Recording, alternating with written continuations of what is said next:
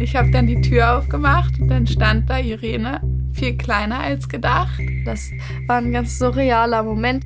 Und da musste ich ins Krankenhaus die Nacht. Ich habe diese Nachricht gesehen und habe mir extreme Sorgen gemacht.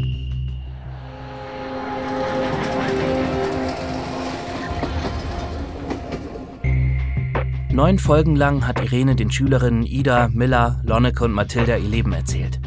Von ihrer glücklichen Kindheit in Berlin, der Flucht vor den Nazis in die Niederlande, von der Zeit im Konzentrationslager Bergen-Belsen, der Rettung in letzter Minute und vom Neubeginn in Amerika. Viele Stunden haben sich die fünf unterhalten, über Videocall, denn Irene lebt in den USA. Nach dieser intensiven Zeit hatten sie alle einen Wunsch, sich wirklich zu treffen, in real.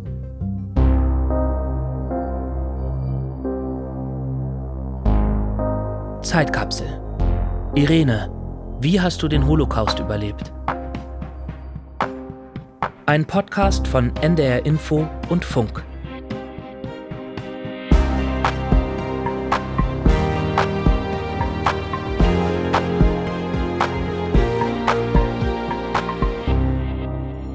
Folge 10 Epilog. Einmal ganz kurz, sorry, hört ihr euch auch doppelt? Ja. ja. Es nervt ein bisschen. Ähm, es halt irgendwie. Hallo? ja. Nach vielen Schwierigkeiten klappt es tatsächlich. Irene kommt nach Deutschland, zusammen mit ein paar Freunden. Nicht alles läuft nach Plan und deshalb gibt es die Nachbesprechung dann doch wieder per Videocall. Also ich muss echt sagen, das war eine sehr aufregende Zeit, in der Irene jetzt in Hamburg war. Es ist auch eigentlich total verrückt, dass das alles so geklappt hat. Irene ist über 90 Jahre alt und es ist eigentlich gar nicht selbstverständlich, dass so eine alte Person noch so eine Reise auf sich nimmt. Das war nochmal was komplett anderes, die dann in echt zu sehen und auch die Gespräche sind, finde ich, wenn man in echt redet, nochmal anders. Ich finde, dadurch ist es alles auch nochmal so realer geworden. Oh, Irene. Oh, Irene. Hallo. All plugged in. Yeah, we can hear you. We can hear you. Ich finde es voll toll, dass wir uns jetzt wiedersehen, auch wenn es nur digital ist. Ja, es ist auch toll. Bei unserer ersten Podcast-Aufnahme hättet ihr da gedacht, dass wir uns jemals in echt treffen? Ja, das war ein Wunder. Ich fand auch besonders den ersten Abend irgendwie schön. Also ich kann mich noch erinnern, dass wir da in diesem Garten saßen und dann hat es an der Tür geklingelt. Ich habe dann die Tür aufgemacht und dann stand da Irene, viel kleiner als gedacht. Und sie wirkte irgendwie so voller Energie und freundlich und hatte gleich ein Lächeln auf dem Gesicht, hatte die Geschenktüten, glaube ich, schon in der Hand und kam uns dann entgegen und Miller und ich waren erst nur da. Und wir haben sie umarmt und es war gleich ein herzliches Willkommen und man hat sich irgendwie gleich wohl mit ihr gefühlt, war auch ein bisschen aufgeregt. Sie sahen alle sehr ähm, energetic und glücklich und natürlich sehr intelligent aus. Und alle Mädchen haben lange Haare. Mathilda und Mila haben dieselbe Haarfarbe, blond. Und ähm, Ida, ihre Haarfarbe ist äh, mehr rot. Und dann Lonneke, sie ist brünett. Ja, du hast meine Haarfarbe, wie ich jung war. Wir haben ja schon gesagt, nicht alles läuft nach Plan bei dieser Episode. Dazu gehört auch, dass Irenes Mikro plötzlich nicht mehr funktioniert. Deshalb hört ihr sie diesmal nicht in der gewohnten Qualität. Was noch schief geht, das erfahrt ihr später. Ich weiß auch noch, sie war sehr schick angezogen. Also eigentlich ist sie ja immer sehr schick herausgeputzt. Aber das erinnere ich noch, dass sie auch sehr hübsch gemacht war. Ihre Augen. Ich finde, ihre Augen oh. sind so ein beeindruckendes Phänomen, sie weil die so leuchten so. Dass, dass also auf jedem Bild, was wir von ihr sehen, egal aus welchem Alter das von ihr stammt, die Augen fallen immer auf. Ja. Und die sind irgendwie immer quasi Stimmt. das Indiz geblieben, auch was Irene so, zu das Irene Cover auf ihrem Buch. Türkisblau strahlend. Leuchtend, strahlend. Mhm. Ich finde, die sehen nicht, nicht so aus, als hätten die schon so viel Schlimmes gesehen. Genau. Das meinte meine Mama nämlich auch, dass das so krass ist, dass diese Augen all dieses Leid schon gesehen haben. weiß noch, da waren so süße kleine Bänke da hinten in der Ecke des Gartens aufgebaut. Und als Lanneke und ich da so später ankamen, das war ein ganz surrealer Moment, als du dann da saßt. Ihr wusstet nicht, dass ich so klein bin. Ich weiß noch, das Erste, was du gesagt hast, als du Miller und mich gesehen hast, war, dass wir so groß sind. Das fand ich auch irgendwie lustig. Ja, man sieht das ja immer nicht in den Zoom-Calls, wie mhm. groß jemand ist. Da sehen wir alle gleich groß aus. und ich fand auch sehr nett, dass ihr uns so kleine Geschenke mitgebracht hattet. Ja. Also die Süßigkeiten, die spare ich mir auch immer noch auf, weil ich die ganz oh. lang noch behalten will. Ich trage auch eigentlich täglich das Armband und ich habe mir die Puppe an meinen Schlüsselanhänger gemacht. Irene, wie war das denn für dich, da anzukommen? Ja, ich glaube, ich habe auch dieselbe Gefühle als ihr und ich war sehr aufgeregt und spannend. Ja, ich hatte mich sehr darauf gefreut, aber es war noch mehr, als ich erwarten konnte. Warst du eigentlich sehr angestrengt nach der Reise? Also ich weiß, dass du immer sagst, I don't believe in Jetlag, aber irgendwas spürt man dann ja schon. Ja, also ich habe geschlafen im Flugzeug. Okay. Und das hilft natürlich. Im August 2021 nehmen sie die erste Folge dieses Podcasts auf. Eine komplett neue Erfahrung für alle. Finden die vier Mädchen einen Draht zu der 91-jährigen Irene? Kann über einen Videocall eine Vertrautheit entstehen? Würde Irene über die schlimmste Zeit ihres Lebens mit diesem noch fremden 16-Jährigen sprechen? Wie war das für dich, Irene? Hast du dir vielleicht Sorgen gemacht, dass wir so Jugendliche sind, die sich gar nicht so interessieren oder die irgendwie blöde Fragen stellen? Oder hattest du ein bisschen Angst davor, dass wir das Thema nicht verstehen oder sowas? Nicht Angst, aber vielleicht, dass es mehr oberf oberflächlich ist. Ist das ein Wort? Ja. ja. Ja, dass es mehr oberflächlich sein würde. Und ich hatte nicht diese tiefen Fragen erwartet und das war alles sehr gut. Das ist auch ein Lob an uns. Dankeschön. Danke.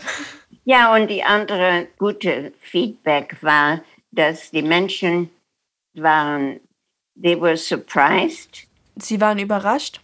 Überrascht über die intergenerational communication, weil sie denken oder sie haben Erfahrung, dass da nicht so solche gute Kommunikation ist zwischen jüngeren Menschen und alten Menschen generationsübergreifende Kommunikation, kann man vielleicht sagen. Das ist ein bisschen langes Wort.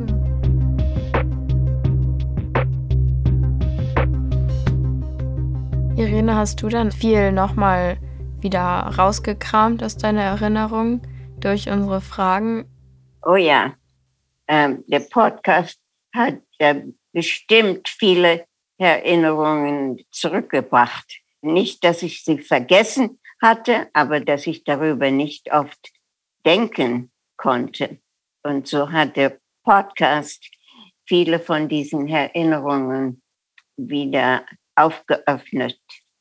Also ich erinnere mich noch an eine Situation, wo wir eigentlich alle geweint hatten und wo du, glaube ich, auch vor allem geweint hattest. War das manchmal zu heftig, was wir gefragt haben?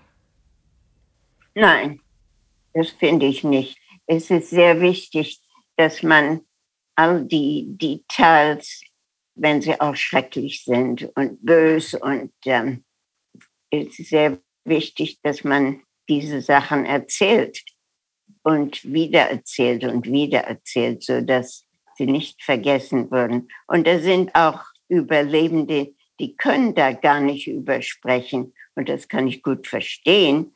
Aber man muss es erzählen und darüber schreiben. War es dir denn unangenehm vor uns zu weinen oder? Nein, ich bin von der Meinung, es ist nicht schlimm, um zu weinen. Weinen ist gut, weil man sich, sich dann die Gefühle ein bisschen erlöst davon. Aber ich, ich möchte auch euch etwas fragen. Habt ihr die Geschichte anderen Menschen erzählt? In eurer Familie oder Freunden? Ja, auf jeden Fall. Immer wenn man das mit dem Podcast erwähnt hat, wollte eigentlich jeder wissen, wie deine Geschichte war. Und dann habe ich das halt versucht irgendwie zu rekonstruieren und alles Wichtige nochmal wiederzugeben. Das wurde nicht nur in unserem direkten Freundeskreis oder in der Familie so weitergetragen, sondern auch manchmal in der Schule haben Lehrer einen gefragt, ob man nochmal erzählen kann, was man eigentlich für einen Podcast macht. Und dann sollte man halt auch so kurz deine Geschichte einmal zusammenfassen. Und war das schwer für euch, andere Menschen darüber zu erzählen? Es war manchmal schwer, was man jetzt genau alles erzählt, weil man sollte natürlich nicht zu lange reden, aber man wollte auch die wichtigsten Informationen sagen, dass die halt auch verstehen, worum das geht und wie schrecklich das war und wie traurig man auch manchmal nach so Gesprächen war. Und irgendwie hätte ich mir einfach gewünscht, dass jeder, der da irgendwie Interesse zeigt, das Gleiche so erleben könnte, damit die Person dann auch eben alles weiß. Weil ich finde halt kein Detail, was erzählt wurde, ist irgendwie unwichtig gewesen. Und dann, dann daraus so zu filtern, was man denn jetzt weiterträgt, das ist irgendwie, keine Ahnung, eine große Aufgabe so. Aber ich habe gleichzeitig auch das Bedürfnis, alles weiter zu erzählen, was halt irgendwie so an uns rangetragen wurde, weil das ist ja auch unsere Aufgabe jetzt, so quasi zweite Zeitzeugen zu werden und ja. das weiter zu erzählen. Mhm. Ja, Kannst du verstehen, dass das manchmal schwer ist, was man dann sozusagen formuliert? Also, wenn jemand fragt, dann so die richtigen Informationen zu finden, um das so kurz und knapp zusammenzufassen, weil man ja auch nicht mit jeder Person dann so ein 22-Stunden-Gespräch führt? Ja, das verstehe ich. Das ist auch meine Erfahrung, dass nicht alle Menschen da Interesse daran haben und viele Menschen haben schon viel davon gehört und das ist genug und sie wollen nicht weiter davon hören. Und ja, nicht jede Menschen und auf jeden Zeitpunkt ist so offen, um darüber reden zu können oder dass es hören wollen. Und manchmal ist es nicht der richtige Moment. Das stimmt. Und man hat keinen Sinn, um das dann zu hören. Das ist der Auftrag, um es weiter zu verbreiten. Und ähm, um so viel wie möglich Menschen zu finden, die da Interesse an haben und die dann die nächste Generation werden als Zeitzeugen. Ende März 2022, ein paar Monate nach den Gesprächen, erscheint die erste Folge des Podcasts. Spannend für alle Beteiligten. Wie würde sich das anhören? Mit der Musik, dem Sprechertext, den historischen O-Tönen?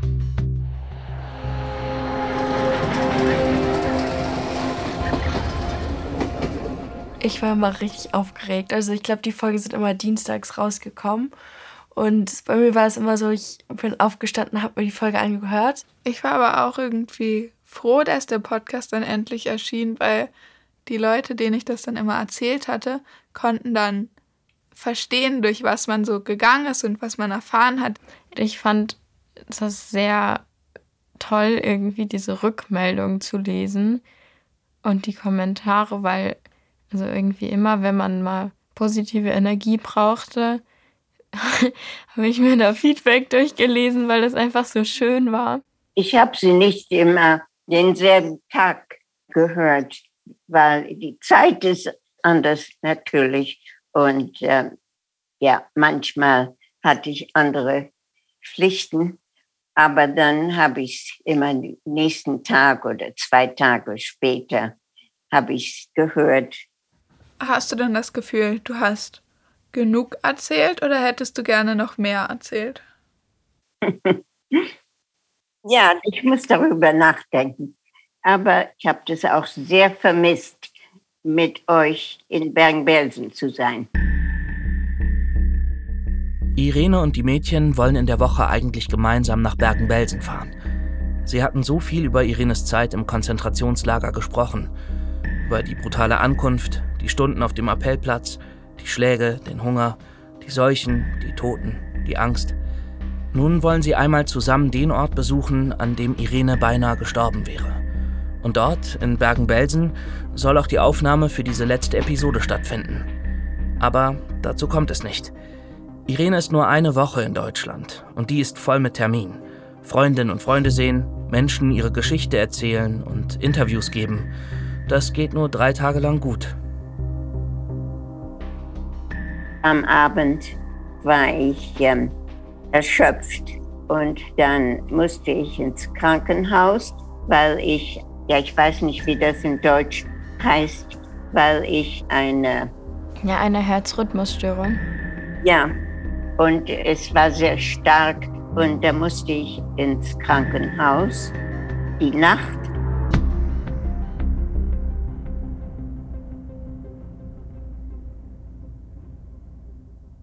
Ich hatte mir morgens einen Wecker gestellt und dann bin ich aufgewacht und habe auf mein Handy geguckt, habe diese Nachricht gesehen und habe mir im ersten Moment natürlich erstmal extreme Sorgen gemacht. Wenn ich ähm, eine Woche so verbringe, dann muss da auch ein Tag sein für Ruhe. Mhm. Und das hatten wir nicht geplant. Aber ich finde es sehr schade, dass wir nicht nach Bergen-Belsen konnten und äh, das tut mir leid, dass es nicht konnte. Also da musst du dich, glaube ich, gar nicht entschuldigen, nee. weil wir uns einfach alle so viel große Sorgen dann gemacht haben um deine Gesundheit und ja, uns auch Sorgen gemacht haben, wie das für dich wohl ist, dann in Deutschland in so einem Krankenhaus zu sein. Zwei Tage lang muss Irene im Krankenhaus bleiben. Kurz bevor sie Hamburg verlässt, trifft sie sich noch einmal mit den Mädchen. Ich kann mich auch noch daran erinnern, wie wir dir ein Geschenk von uns überreicht haben. Ja, das Bild. Da waren wir alle fünf auf dem Bild und jetzt ist es ähm, auf der Wand in unserem Haus. Du hast uns ja eine E-Mail geschrieben, wo du das Foto uns geschickt hast von deiner Fotowand und das war irgendwie toll zu sehen. Wir waren alle ganz stolz, ja. da zu hängen in deinem Haushalt. Ja, also das ist die Wand in unserem Haus, äh, wo da sind ähm, Fotos von meiner Familie. Und da wollte ich das Foto von den vier Mädchen dabei sein. Und also jetzt seid ihr ein Teil von der Familie. Oh, danke. Es ist wirklich sehr süß. Du bist auch für immer in unserem Herzen. Ich fand Hamburg eine sehr schöne Stadt und ich war noch nie davor in Hamburg gewesen und ich habe zu wenig Zeit gehabt, um die Stadt wirklich kennenzulernen. Also ich hoffe, wenn meine Gesundheit gut bleibt, ich hoffe, dass ich einmal zurückkommen kann. Das, das hoffen wir auch. Schön. Du bist jederzeit sehr, sehr willkommen. Ja. ja. Also auf Wiedersehen. Auf ja, Wiedersehen. Auf Wiedersehen. Das sind die richtigen Worte. Sehr gut. See you soon. Bis Irene, bald, Irene. Gut. Tschüss. Bye. Tschüss. Bye. Es war richtig toll, dich nochmal wieder zu sehen. Ja. Oh Gott, jetzt ist sie Irene Habutter left. Irene hat ihre Geschichte erzählt. Nicht nur den vier Mädchen, euch allen. Danke, dass ihr zehn Folgen lang dabei wart und danke für euer Feedback. Nun ist es an euch, Irenes Geschichte weiterzutragen. Erzählt allen von dem Podcast. Erzählt Irenes Geschichte. Sie soll niemals vergessen werden. Der Holocaust soll niemals vergessen werden. Sechs Millionen Juden können nicht darüber sprechen, sie können nie darüber sprechen. Und darum finde ich es meine Pflicht, um das zu erzählen.